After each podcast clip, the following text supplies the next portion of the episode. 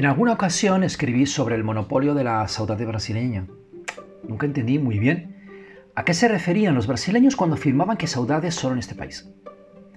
Pregunté a algunos alumnos qué querían decir con esto, si lo afirmaban solo en el sentido del término, lo cual es perfectamente entendible, pues es una palabra portuguesa y ven directamente al sentimiento. Si fuera en relación a lo primero es entendible, pues en otros países se hablan lógicamente otros idiomas y se relaciona con el punto neurálgico del ser humano ahí parece un poco excesivo. Que un español esté predispuesto a no sentir saudades es algo como decir que a los seres humanos de tal o cual nacionalidad les falta algo.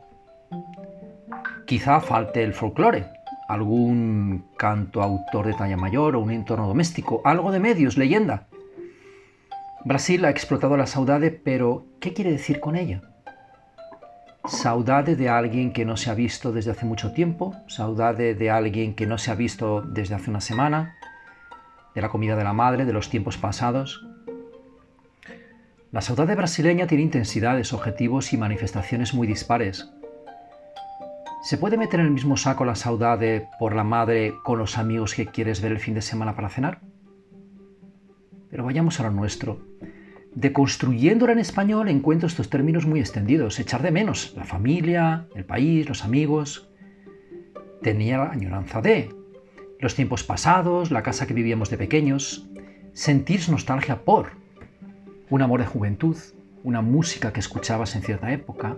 Sentir falta de una conversación de un amigo. O tener morriña por la casa, el pueblo, la calle, el perro. Añorar tiempos, épocas, momentos no voy a decir que las expresiones anteriores son unívocas, pero sí que pueden medir con mayor o menor grado la intensidad de la cosa perdida. La saudade quizás sea un sentimiento universal del hombre. Pienso que los coloque todos o casi todos. Puede ser que la saudade sea todo, pero es necesario profundizar un poco más en sus derivaciones para no meter todo en el mismo saco.